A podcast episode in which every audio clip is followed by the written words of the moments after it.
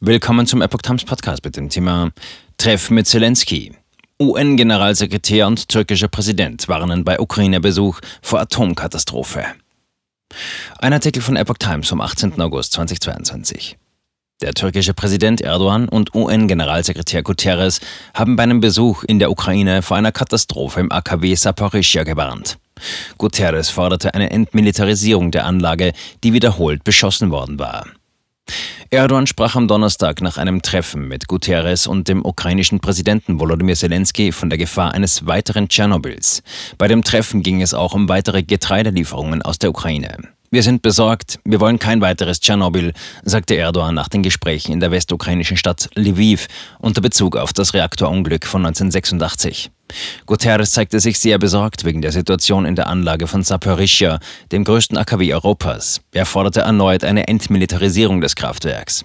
Jede mögliche Beschädigung der Anlage wäre Selbstmord, warnte er.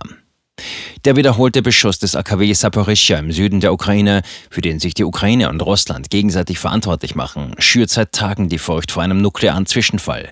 Das Kraftwerk ist seit Anfang März von russischen Truppen besetzt. Russland hatte vor dem Treffen Zelenskis mit Erdogan und Guterres die Stationierung schwerer Waffen nahe dem AKW Saporischja bestritten und betont, dort seien nur Wachmannschaften vor Ort. Das Verteidigungsministerium in Moskau beschuldigte seinerseits Kiew, eine Provokation an dem AKW während des Ukraine-Besuchs von Guterres vorzubereiten, um Moskau anschließend die Schaffung einer menschengemachten Katastrophe vorwerfen zu können.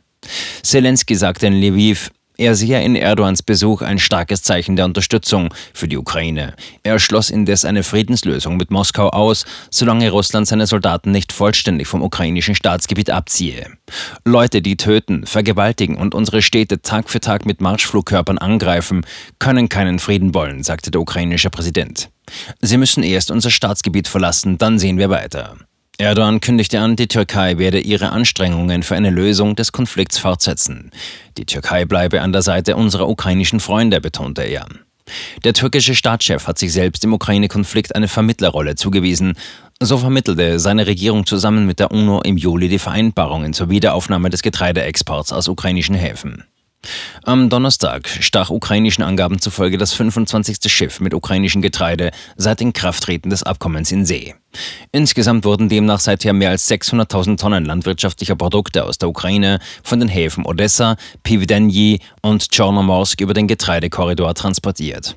Guterres sagte in Lviv, die UNO werde sich darum bemühen, den Export ukrainischen Getreides vor dem Winter zu erhöhen. Wegen des russischen Angriffskriegs ab Ende Februar waren monatelang alle Getreideexporte der Ukraine aus ihren Schwarzmeerhäfen blockiert gewesen, was zu einer globalen Ernährungskrise beigetragen hatte.